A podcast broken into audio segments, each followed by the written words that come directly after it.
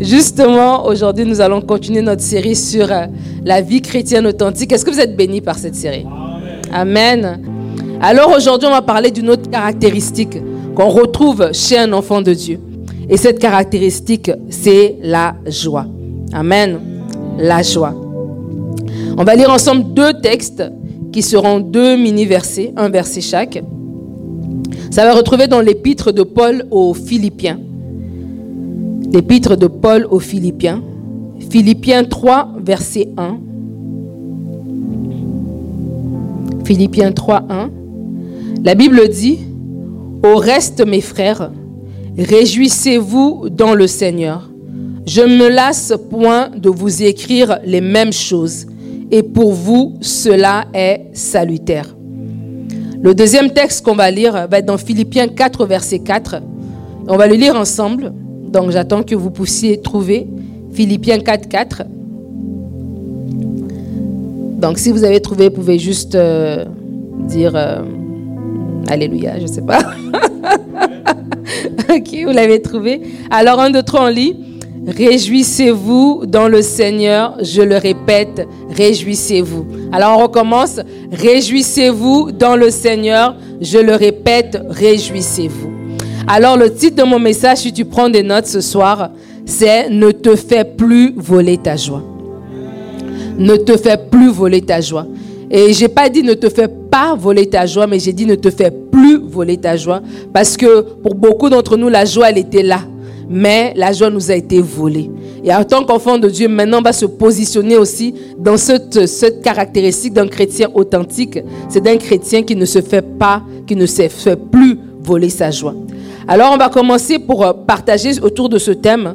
On va parler de quatre idées fausses qu'on peut avoir sur la joie.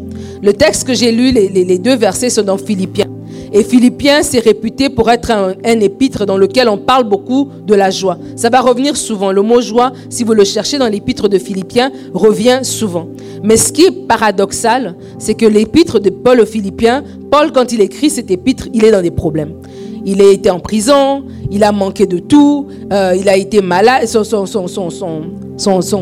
accompagnateur, j'ai envie de dire son collaborateur a été malade, il a eu énormément de problèmes, il y a des gens qui prêchaient juste pour lui créer des problèmes d'enseignants, il dit qu'il y a des gens qui prêchent Christ par envie pour me, susciter des problèmes dans mes liens, mais quand même, Christ n'est pas moins annoncé et je m'en réjouis. Et donc on voit ce paradoxe entre des circonstances qui sont difficiles, des circonstances qui sont voilà, euh, euh, compliqué, et un Paul qui parle de la joie.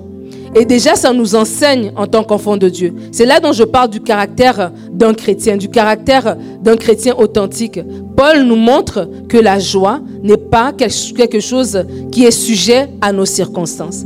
Et aujourd'hui, on est particulièrement dans une saison dans laquelle on veut nous voler notre joie. Depuis septembre, euh, mars 2020, je crois que le monde s'est ligué pour nous voler notre joie. On a eu la pandémie, après ça, il y a eu les problèmes économiques, après ça, il y a eu la guerre en Ukraine, après ça, parallèlement, on a le conflit en Israël, sans compter les conflits qui étaient déjà là en Haïti, les conflits qui étaient déjà là au Congo, les conflits qui étaient déjà là à gauche, à droite, et tu as comme l'impression que le, le, le système même, c'est comme si l'environnement même, l'univers même est en train de faire tout pour nous voler notre joie.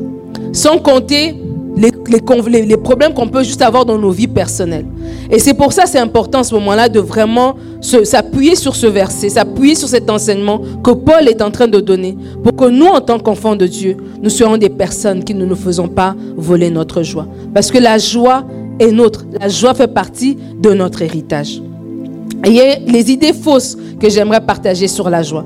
Et je n'ai pas averti euh, la sœur qui est derrière, j'ai oublié ton nom, la sœur qui était venue dans mon bureau faire un témoignage. Mais j'aimerais qu'on lui donne un micro parce que j'aimerais qu'elle puisse euh, nous partager euh, son témoignage. Alors pendant qu'elle se prépare, j'aimerais parler d'une première idée fausse qu'on a sur la joie. C'est l'idée que la joie, c'est pour les enfants.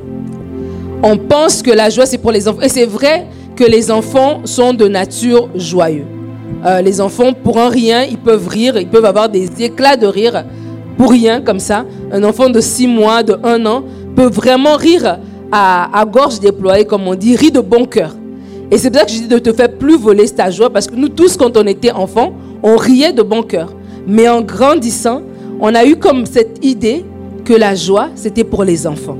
Et que pour être un adulte, il fallait être sérieux. Et sérieux, c'était synonyme de ne pas être joyeux. Et ça, c'était un mensonge. C'est vraiment un mensonge que l'ennemi nous a donné et dans laquelle on a cru.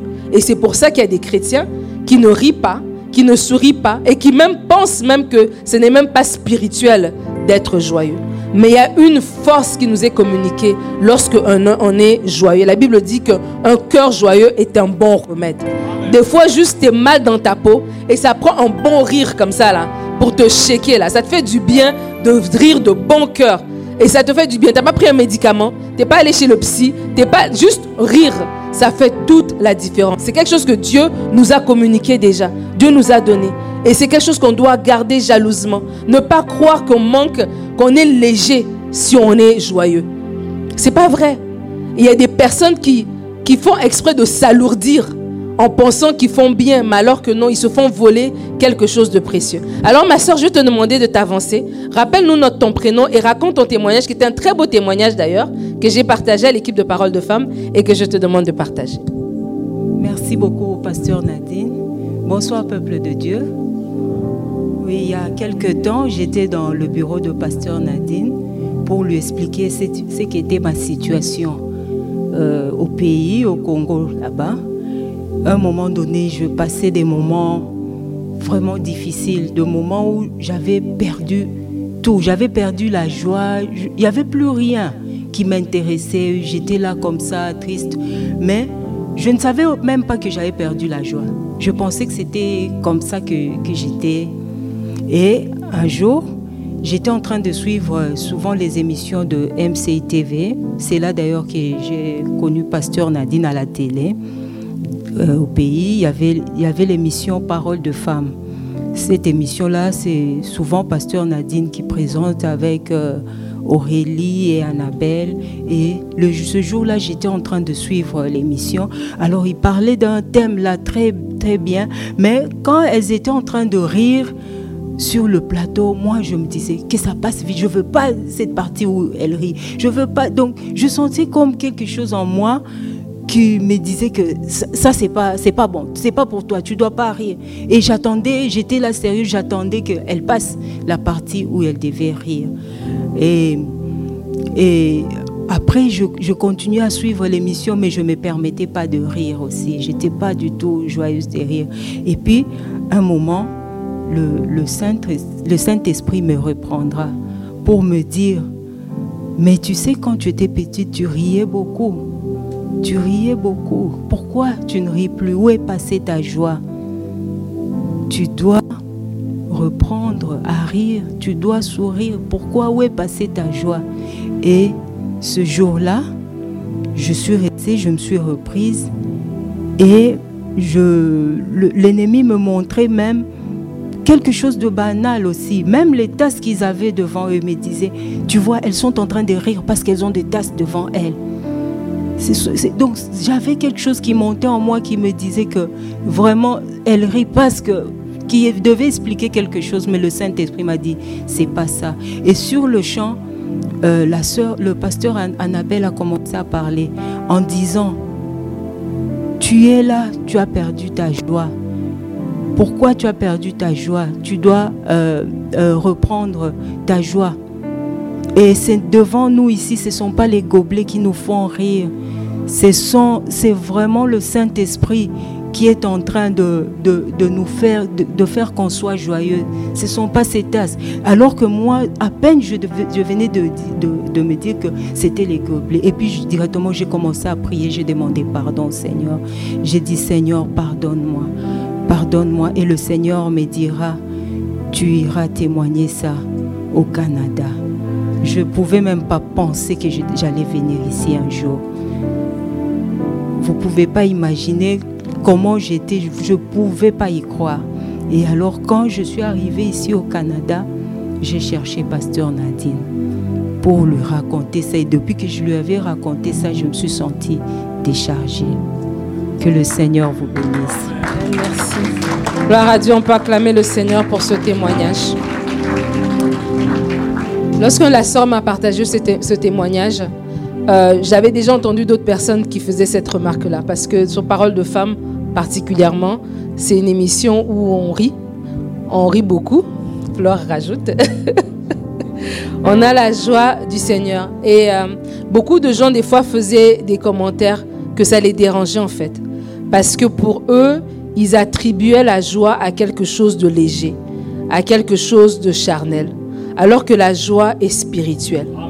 Et lorsqu'on n'a pas la joie, on peut vraiment faire des dégâts. Vous imaginez, elle dit que à un moment donné, elle n'avait plus la joie. Et lorsqu'elle n'avait pas la joie, la joie des autres la dérangeait. Tu vois, quand tu n'as plus la joie, quand tu vois d'autres personnes qui manifestent la joie, au lieu de te dire, tiens, quelque chose qui manque, que je dois aller chercher, ça te dérange, ça t'irrite.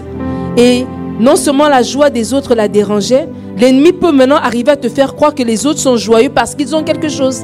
Ils sont joyeux parce qu'ils ont des enfants. Ils sont joyeux parce qu'ils ont un conjoint. Ils sont joyeux parce qu'ils ont un travail.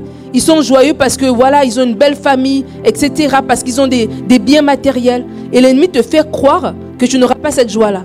Et l'ennemi peut maintenant t'amener dans un jeu où tu dois acquérir des choses pour avoir la joie. Tu te dis, Hum, le jour où je serai mariée, je serai joyeuse. Mais tu te maries, tu n'as toujours pas la joie. Ah, le jour où j'aurai cette promotion-là, maintenant j'aurai la joie. Tu l'as, mais tu n'as toujours pas la joie. Et le jour où, le jour où, le jour où, et tu rentres dans une course comme ça, où tu cours après comme un, hamster qui est dans une roue, tu n'atteindras jamais le but. Parce que la joie, ce n'est pas un, un, truc matériel qui, qui s'achète.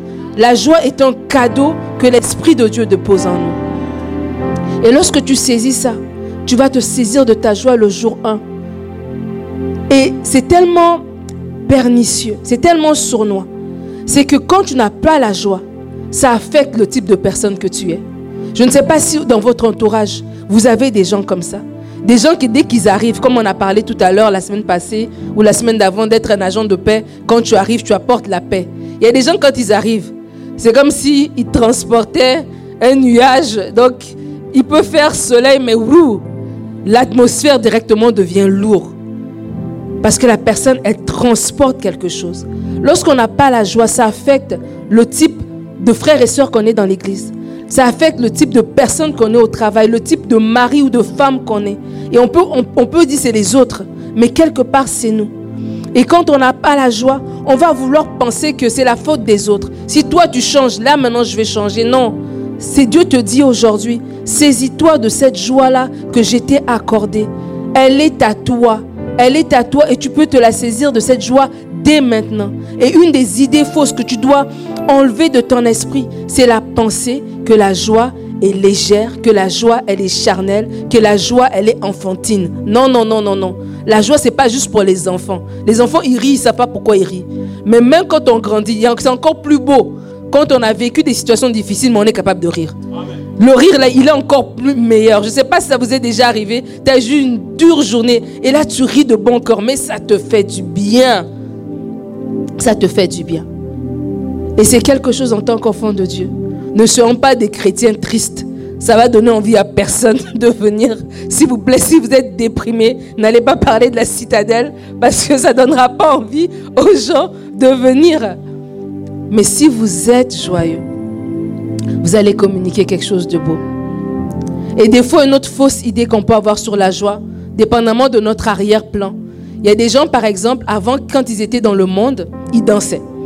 Et du coup, quand ils sont arrivés dans le Seigneur, la première chose qu'ils ont, j'ai pas envie de, je sais pas c'est quoi le mot qu'il faut dire pour dire ça, mais qu'ils ont diabolisé, on va dire, ça va être la danse, tu vois, parce qu'ils l'ont dansé dans un autre extrême, dans un contexte pas du tout bien.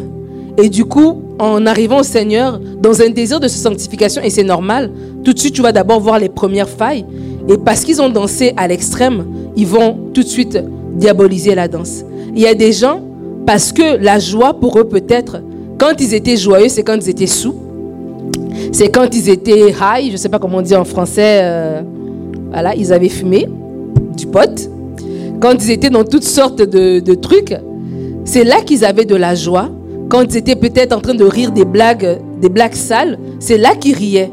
Et donc du coup, inconsciemment, ils ont associé la joie à au désordre, à la débauche, au bar, à être sous, etc. Ils ne peuvent pas croire qu'on peut rire de bon cœur sans avoir bu quoi que ce soit. On peut rire de bon cœur juste comme ça, sans avoir se moquer de quelqu'un, sans faire une blague bizarre. On peut rire de bon cœur juste comme ça. Et donc c'est une fausse idée qu'on a dans notre tête. Et si cette idée est là, ben, du coup, on ne va pas se permettre d'être joyeux, on ne va pas se permettre de rire, parce qu'on associe la joie à cela. Et la dernière fausse idée, je l'ai dit rapidement, c'est la fausse idée que la joie dépend de nos circonstances. Et ça, c'est une idée extrêmement fausse. Mais encore, je comprends pourquoi on a cette idée parce qu'on est des humains. Et c'est vrai que si je suis dans une circonstance, une situation qui est triste, ben je ne vois pas comment je peux être joyeux. C'est pour ça que la joie dont je parle, ce n'est pas une joie que toi-même tu peux avoir. Ce n'est pas une joie que toi-même tu peux, entre guillemets, manufacturer. Ce n'est pas une joie qui est le produit de ta journée. Je parle d'une joie surnaturelle qui est le produit que le Saint-Esprit donne. Et c'est de ça dont la sœur parlait. Lorsqu'on était en train de faire cette émission, on parlait justement de cette joie, en disant que cette joie, elle est surnaturelle. C'est l'Esprit de Dieu, c'est le fait d'être en communion avec l'Esprit de Dieu qui fait qu'on a une paix, de la même manière qu'on a une paix surnaturelle, qui des fois, on est dans un, au milieu de cas, on est dans l'inquiétude, on, on a des préoccupations, mais il y a une paix comme ça qui vient sur nous, qui est surnaturelle, qui dépasse nos circonstances, qui nous garde et qui nous permet d'avancer. De la même manière, la joie, c'est aussi le Saint-Esprit qui produit cette joie et qui nous donne une joie surnaturelle. Malgré ce qu'on peut vivre, malgré les situations difficiles qu'on peut vivre, on a comme une joie et c'est même nous qui communiquons la joie aux autres.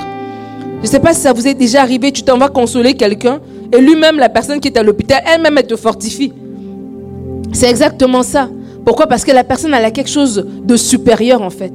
Et en tant qu'enfant de Dieu, nous avons aussi cette capacité d'avoir cette chose supérieure, cette bonne humeur supérieure.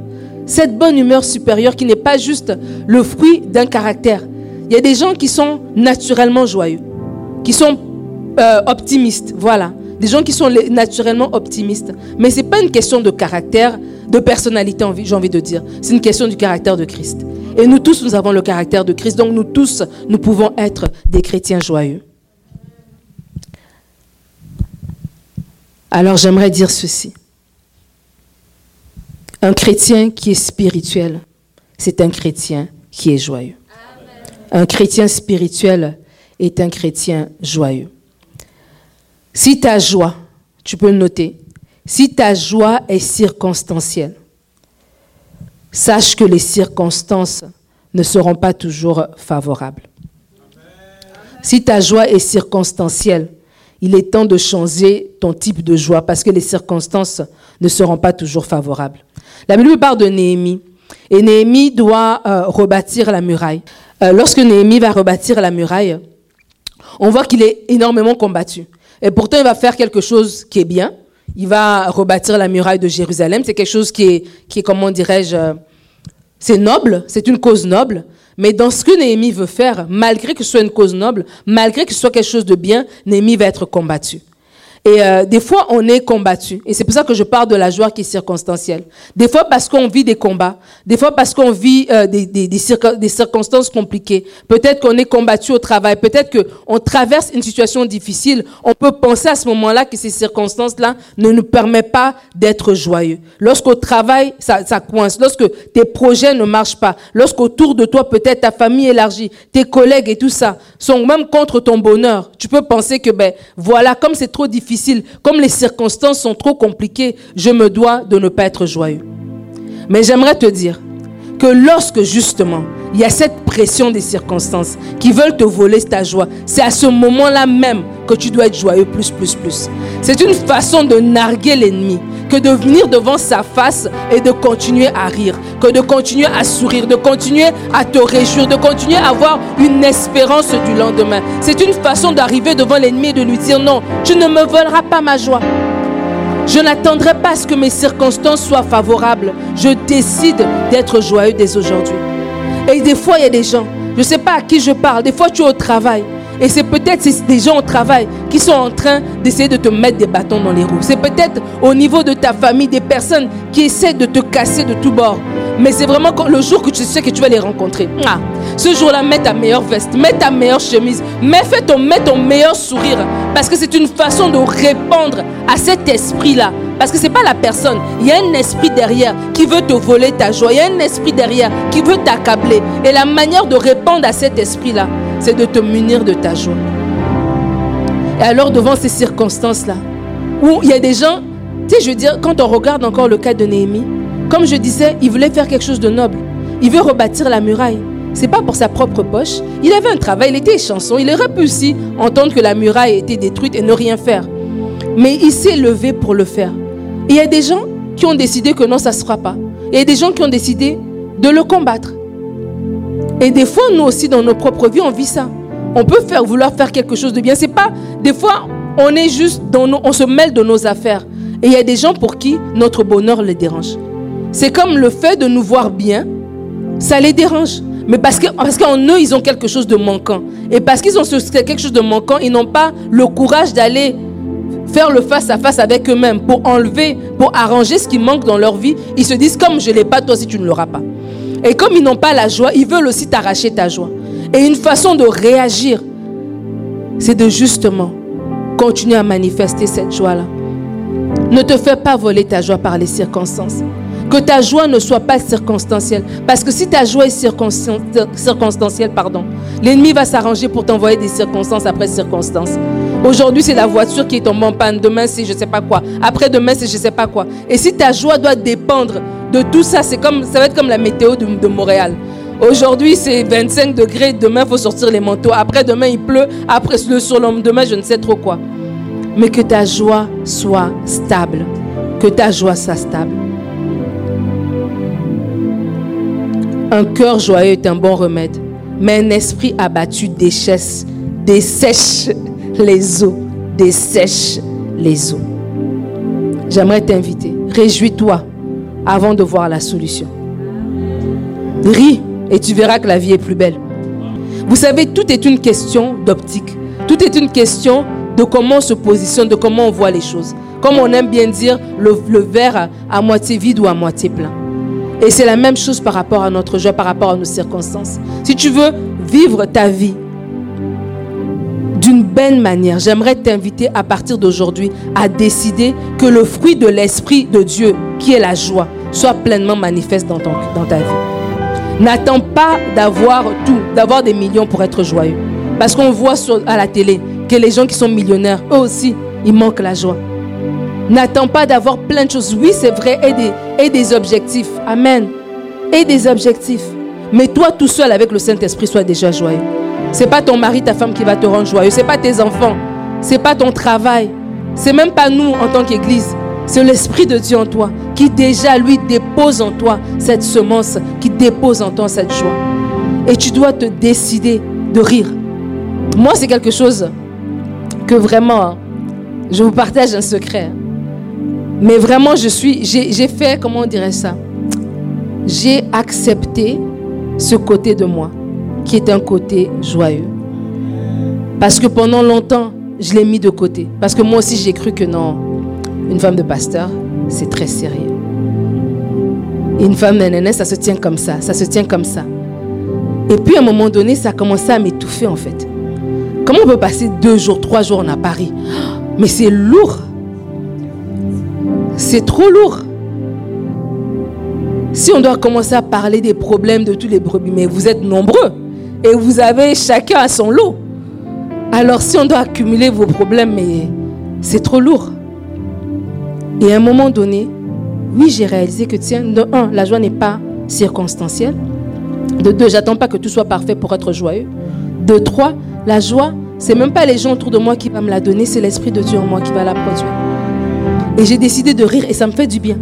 Et ce matin, je suis sortie tôt de la maison et je suis venue, je direct à l'église. J'avais des courses à faire et je suis venue à l'église pour préparer mon message. Donc, je n'ai pas encore ri de bon cœur. Donc, à la fin de ce message, je m'attends à ce que deux, trois personnes viennent vers moi et donnez-moi ma, dose de rire pour la journée, que je puisse bien dormir ce soir. Amen. Amen. Le deuxième point, c'est que quand justement les circonstances sont contraires à la joie, c'est encore là le meilleur moment pour toi de te réjouir. On a parlé des Philippiens tout à l'heure. Paul va parler aux Philippiens, va dire, réjouissez-vous. Je le répète, réjouissez-vous. Je ne cesse de vous dire ces choses parce que cela pour vous est salutaire. Il dit aux, Philippiens, regardez, les gars, ça va pas bien là. Et là, là, si vous vous, laissez passer la joie, mais c'est mort pour vous en fait. Vous devez vous réjouir. Je vais vous répéter et vous le répétez. Réjouissez-vous, je le répète encore, réjouissez-vous. Pourquoi? Parce que les circonstances étaient contraires. Et il dit justement, au, creux de la vague, au creux de la tempête, au creux des problèmes, à ce moment précis-là, c'est à ce moment-là que tu te réjouis. C'est à ce moment-là que tu dis, Seigneur, je sais que tu es là. C'est à ce moment-là que tu dis, Seigneur, je ne veux pas me faire voler ma joie. Je ne veux pas pleurer, mais je veux me réjouir en toi. Toi, tu es ma force. Toi, tu vas me relever. Toi, tu vas essuyer mes larmes. Lorsque tu te réjouis au creux de la tempête, lorsque tu te réjouis au creux de tes problèmes, tu es en train de dire à tes problèmes, hé les problèmes, vous, vous êtes passagers, vous allez vous allez finir par partir. Ma joie va demeurer, ma joie va demeurer. Et alors, je commence à rire, je commence à rire de bon cœur. J'appelle la présence de Dieu au milieu de ma situation, au milieu de ma barque. Je ris de bon cœur. Paul dit aux Philippiens, vous aurez pu être découragés, je suis en prison. Vous aurez pu être découragés. Il y a des faux, des faux ministères qui se lèvent pour me, décrire, euh, me, me ah, c'est quoi le mot? Décré, décrédibiliser.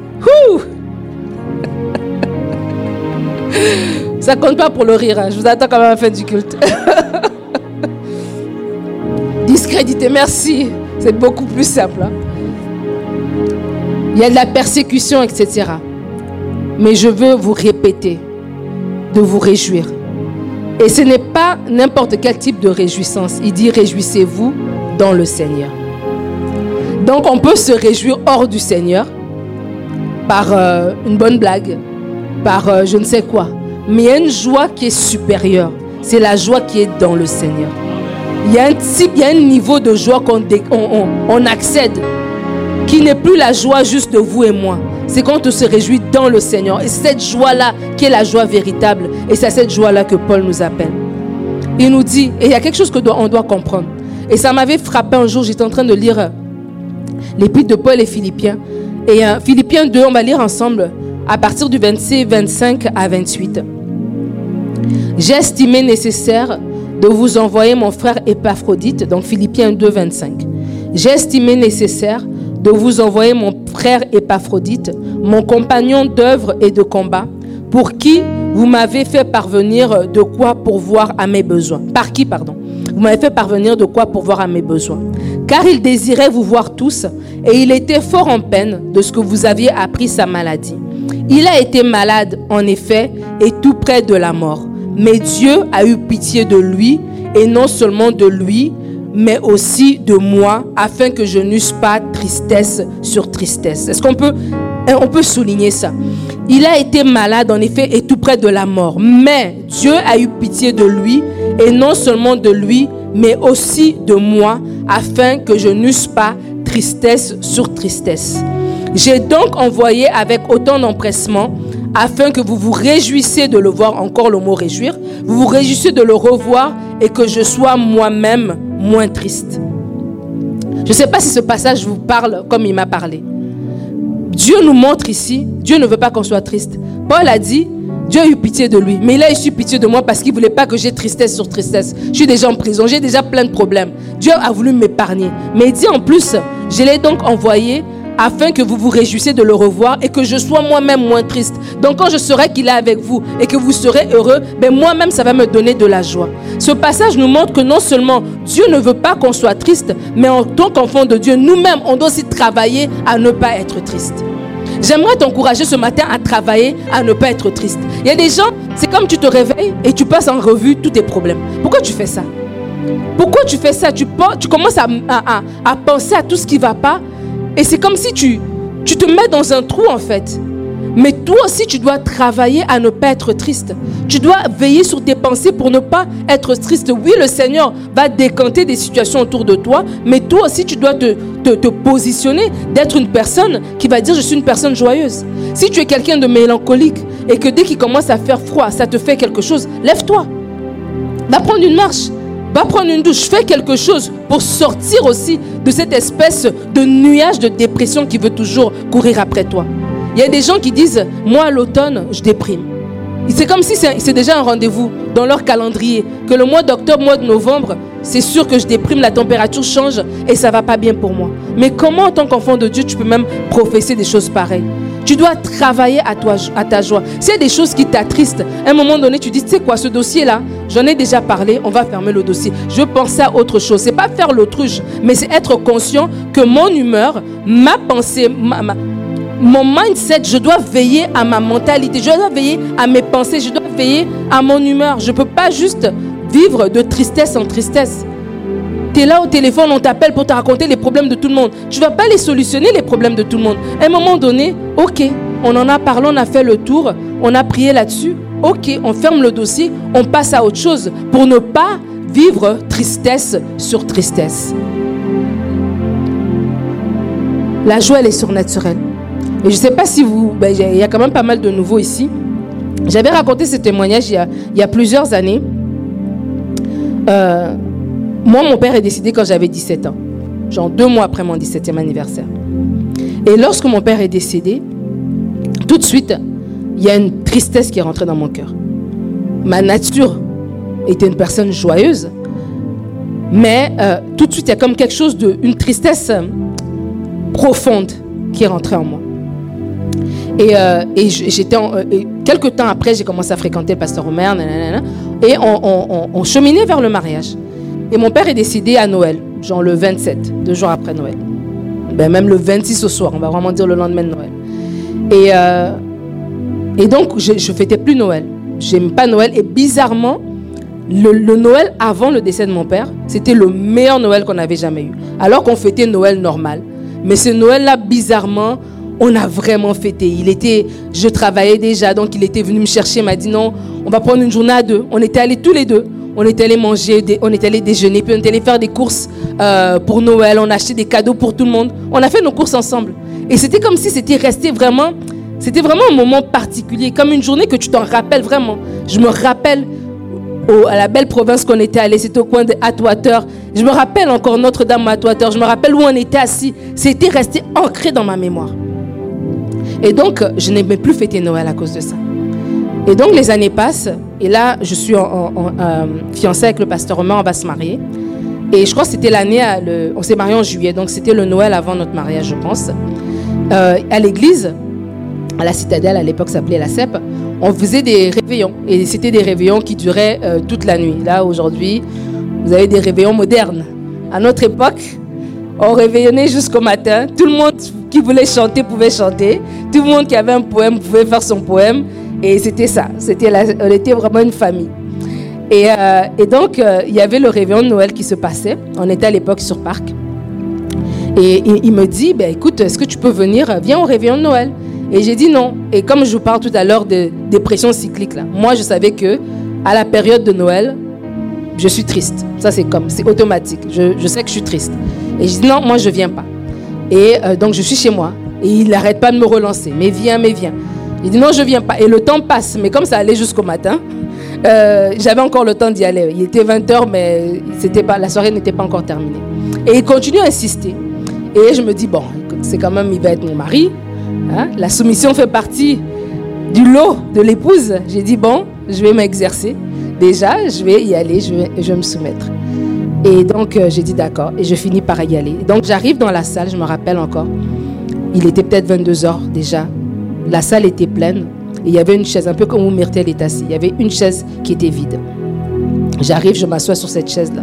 Et lorsque je rentre, euh, le pasteur, donc le docteur Kabouya, papa, il est en train de dire que Dieu lui a dit euh, d'écrire des versets sur une feuille et de mettre les versets dans une, un panier, comme le panier des offrandes, et que les versets, il va passer le panier et que les gens vont piocher et que le verset que tu auras pioché, c'est Dieu qui te parle. Et tout de suite dans mon cœur, j'ai dit, ça n'a pas de sens. Qu'est-ce que je vais piocher? Qu'est-ce que Dieu va me dire? J'étais tellement triste. Tu sais, des fois, tu vis quelque chose de tellement profond que personne ne peut voir. Personne ne pouvait se douter de la tristesse que j'avais. Parce que j'étais fiancée au fils du pasteur, parce que j'avais un travail, parce que j'allais à l'école, parce que, en apparence, j'étais bien. Et on ne pouvait jamais deviner ce que je transportais à l'intérieur de moi.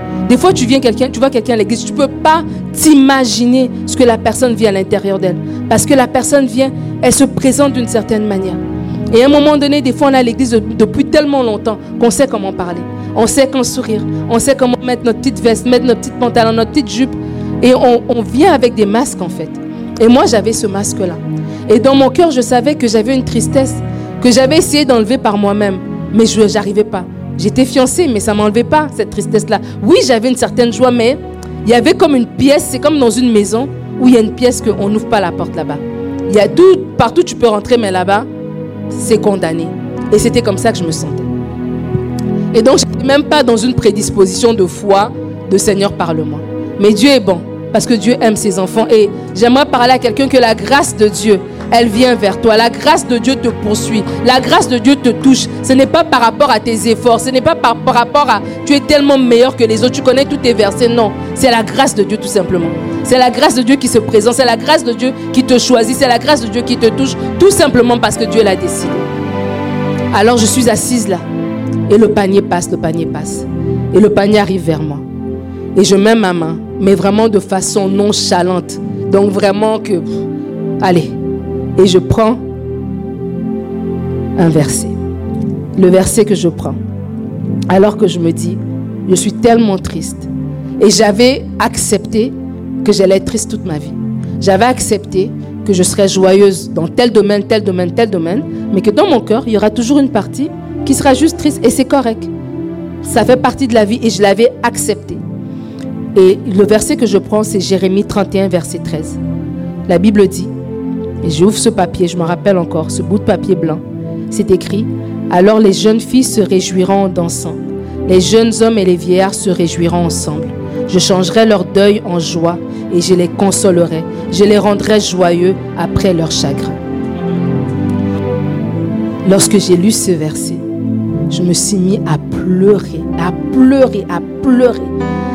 Il y a quelque chose qui s'est enlevé de moi il y a quelque chose qui est parti, il y a quelque chose qui a été déposé. C'est de ça dont je veux vous parler. Si je vous parle que la joie n'est pas circonstancielle, ce n'est pas parce que j'ai jamais eu de soucis. Je pourrais passer toute la soirée à vous raconter toutes les épreuves que j'ai pu traverser dans ma vie. Mais j'ai compris cette journée-là il y, a, quelque chose que Dieu dépose. Dieu ne nous veut pas dans le chagrin. Dieu ne nous veut pas dans la dépression. Dieu ne nous veut pas dans le découragement.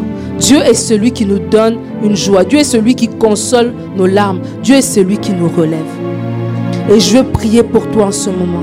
Alors que tu es peut-être déprimé, que tu sois un, dépressif chronique, un dépressif cyclique, un dépressif euh, de température ou que tu sois un dépressif de circonstance, Seigneur, maintenant dans le nom de Jésus, que ta main bienveillante vienne toucher ton enfant maintenant. Que ta main bienveillante vienne arracher, arracher dans le nom de Jésus cette dépression, arracher dans le nom de Jésus ce nuage sombre qui veut rester sur sa tête, arracher dans le nom de Jésus ces circonstances qui l'accablent constamment dans ses pensées. Merci Seigneur parce que ce que tu as fait pour moi, tu le fais aussi pour lui. Tu déposes cette joie, tu dis que oui, les jeunes filles se réjouiront à la danse. Oui, tu crées des circonstances nouvelles, tu crées un jour nouveau, un jour de joie, un jour de réjouissance, un jour où les chagrins sont oubliés, un jour où maintenant tu mets une joie nouvelle, où tu essuies les larmes, où tu consoles. Merci Seigneur parce que tu le fais dans la vie de ton enfant, dans le nom de Jésus. Dans le nom de Jésus.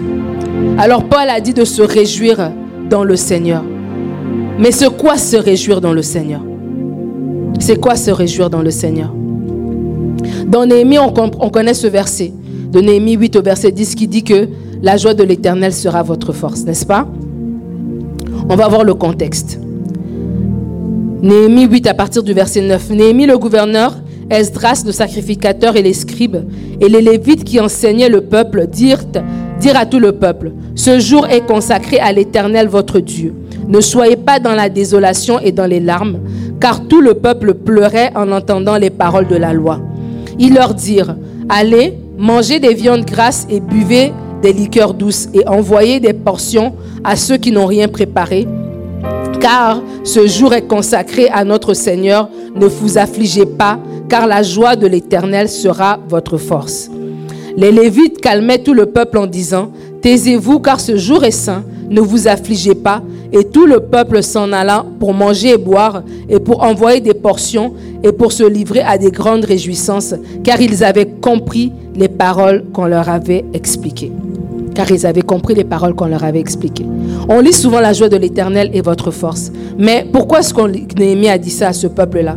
Le peuple était affligé. Le peuple était affligé pourquoi? Parce qu'on lisait la, on, on leur lisait les paroles de la loi. Et le peuple s'est rendu compte en fait qu'ils avaient péché. Le peuple avait comme un sentiment de repentance de tout ce qu'ils n'avaient pas bien fait. Et ils étaient tristes. Et Néhémie leur dit non, ne soyez pas tristes, au contraire. La joie de l'Éternel est votre force. Et comme le peuple se sentait coupable, parce que la loi avait été lue, et ils avaient vu toutes leurs fautes, et ils voyaient qu'au lieu de voir la grâce de Dieu, il y a des gens aussi qui, on peut parler de la joie, mais la culpabilité des erreurs, la culpabilité des péchés, la culpabilité de leur passé est parle plus fort que la pensée de la joie de l'éternel. Il y a quelqu'un, tu sais que tu dois te saisir de la joie. Tu comprends que tu dois te saisir de la joie. Mais alors que tu veux te saisir de cette joie-là, tu as une culpabilité. Une pensée qui te dit, tout le monde, mais pas toi. Une pensée qui te dit, non, toi, tu ne peux pas être joyeux. Regarde ce que tu as fait. Une culpabilité. Et parce que la pensée est entre guillemets justifié parce que c'est un acte que tu as peut-être posé, c'est peut-être une action que tu as faite, tu te sens comme si tu n'as pas droit à cette joie-là.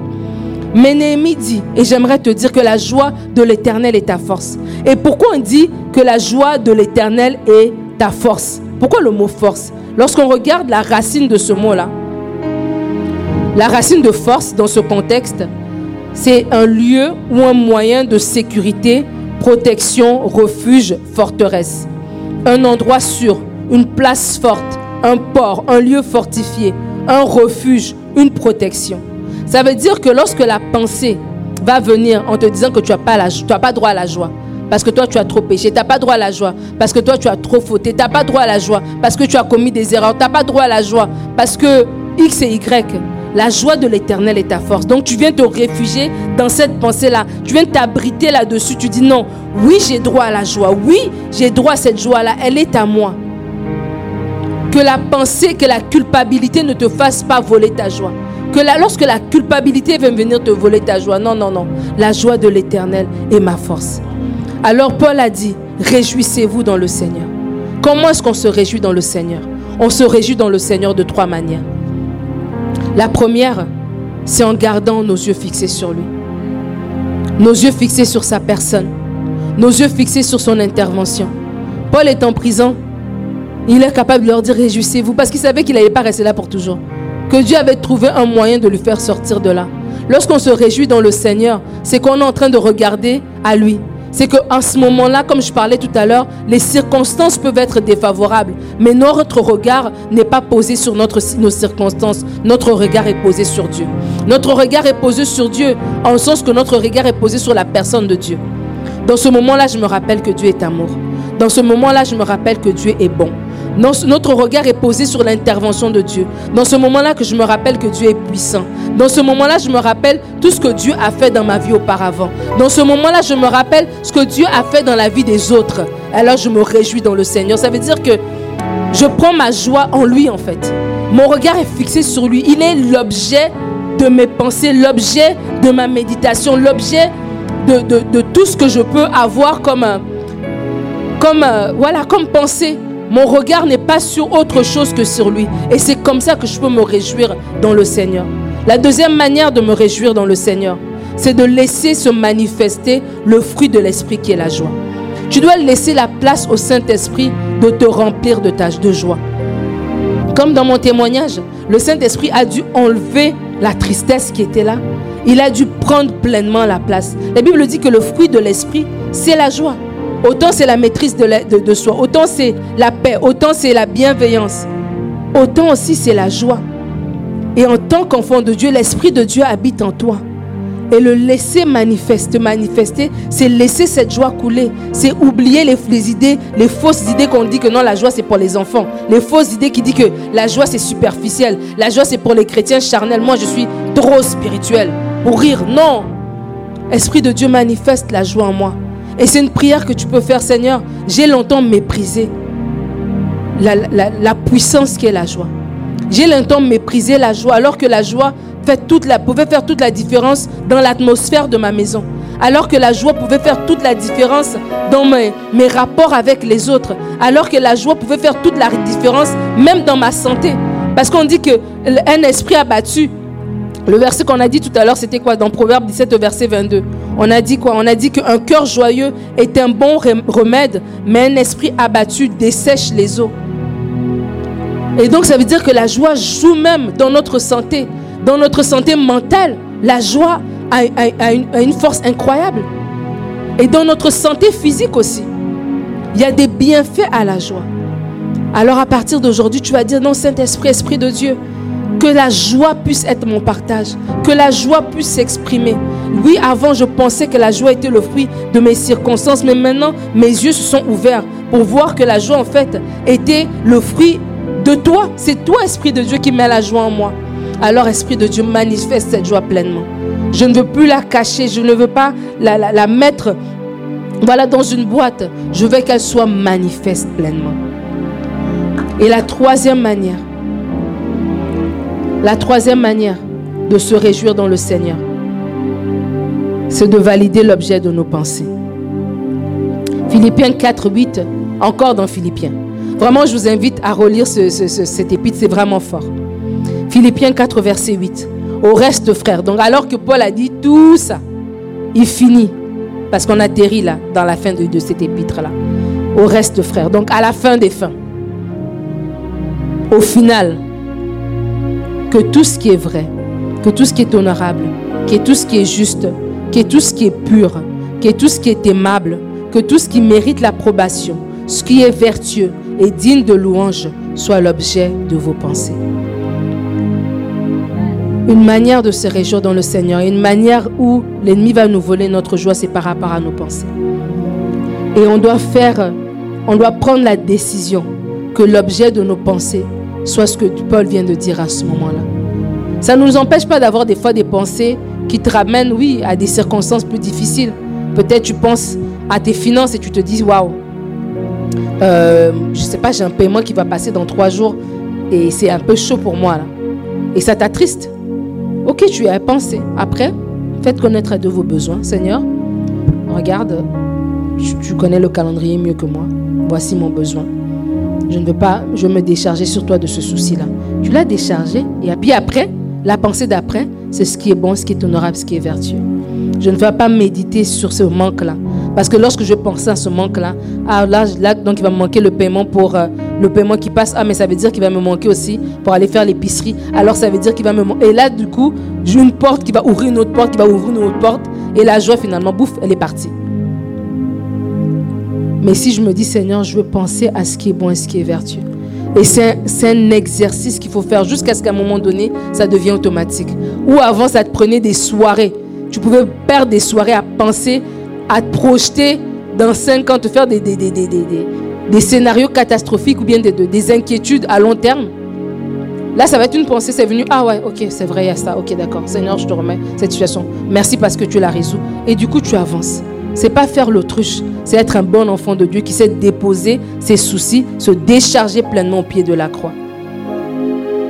Valide tes pensées. Réjouis-toi dans le Seigneur.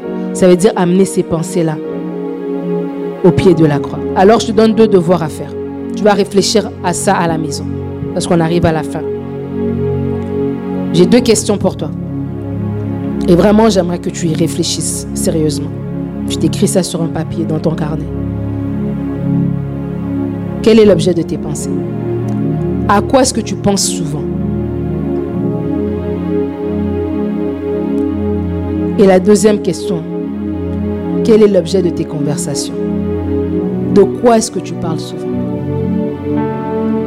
Si tu es marié, de quoi est-ce que tu parles souvent à ta... Donc, l'objet de tes conversations avec la personne peut-être la plus intime à toi. Donc, vraiment avec qui tu parles de tes vrais sujets. Parce qu'il y a des gens, bon, on parle de la pluie et du beau temps. Mais il y a peut-être une personne, peut-être ton époux, ton épouse, ton meilleur ami, quelqu'un de particulier dans ta vie avec qui tu parles librement. C'est quoi ce qui monte souvent? De quoi est-ce que tu t'entretiens souvent? Et quand tu vas voir, tu vas écrire, tu vas vraiment y réfléchir. Saint-Esprit, montre-moi. Comme le, le psalmiste dit au psaume 36, par ta lumière, nous voyons la lumière. Montre-moi. Je pense à quoi vraiment? Quand je suis comme ça, juste assis, à quoi je pense? Et tu vas te rendre compte ce à quoi tu penses. Est-ce que c'est des choses qui sont bien? Est-ce que tu penses aux promesses de Dieu? Est-ce que tu penses à son intervention? Est-ce que tu penses à ses bontés? Est-ce que tu penses que voilà, tu vas arriver, tu vas arriver à t'établir dans ce pays? Est-ce que tu penses à ta maison, à tes enfants, à tes petits-enfants? Est-ce que tu penses à ça? Et du coup, c'est quoi l'objet de tes conversations? Est-ce que tu parles de tout ce qui ne va pas? Constamment, constamment, constamment? Ou bien tu peux en parler, mais à un moment donné, tu te ressaisis? Et comme Paul dit, réjouissez-vous. Réjouissez-vous. Je vous répète encore, je ne me lasse pas de vous dire ces choses-là. Parce que c'est là pour vous et salutaire. Donc, imagine ces chrétiens-là, ils étaient persécutés. Ils avaient peut-être peur parce que leur leader était en prison. Mais de quoi ils parlaient? Ah ouais, tu te rappelles quand Paul avait guéri telle personne? Ah, mais tu te rappelles? Ah, mais Jésus avait dit ça. Et c'est de ça qu'ils s'entretenaient. Et parce qu'ils s'entretenaient de ces choses-là, ça les fortifiait. Ça les fortifiait, ça les fortifiait, ça les fortifiait. Et donc devant des circonstances qui auraient pu les accabler, ils étaient plus forts. Et lorsqu'il y avait un homme de Dieu qui avait dit cette parole, il dit que l'inquiétude est un bruit qui nous empêche d'entendre la voix de Dieu. Donc si on est inquiet, on va encore entendre nos inquiétudes. Mais lorsqu'on on, se fortifie et qu'au lieu d'avoir des inquiétudes dans notre cœur, on a plutôt les promesses de Dieu qu'on repasse dans notre cœur, mais ben, du coup, notre esprit est calme on est disposé maintenant à entendre la voix de Dieu clairement, à entendre la prochaine étape qu'il veut nous faire, faire à entendre une promesse, à entendre une direction, à entendre quelque chose. Des fois, on dit que Dieu ne parle pas, Dieu nous parle, mais on est tellement, nos pensées sont tellement dans le, dans flou, dans le chaos, on a du mal à percevoir sa parole, à percevoir son, son instruction. Dieu a un lendemain meilleur pour toi.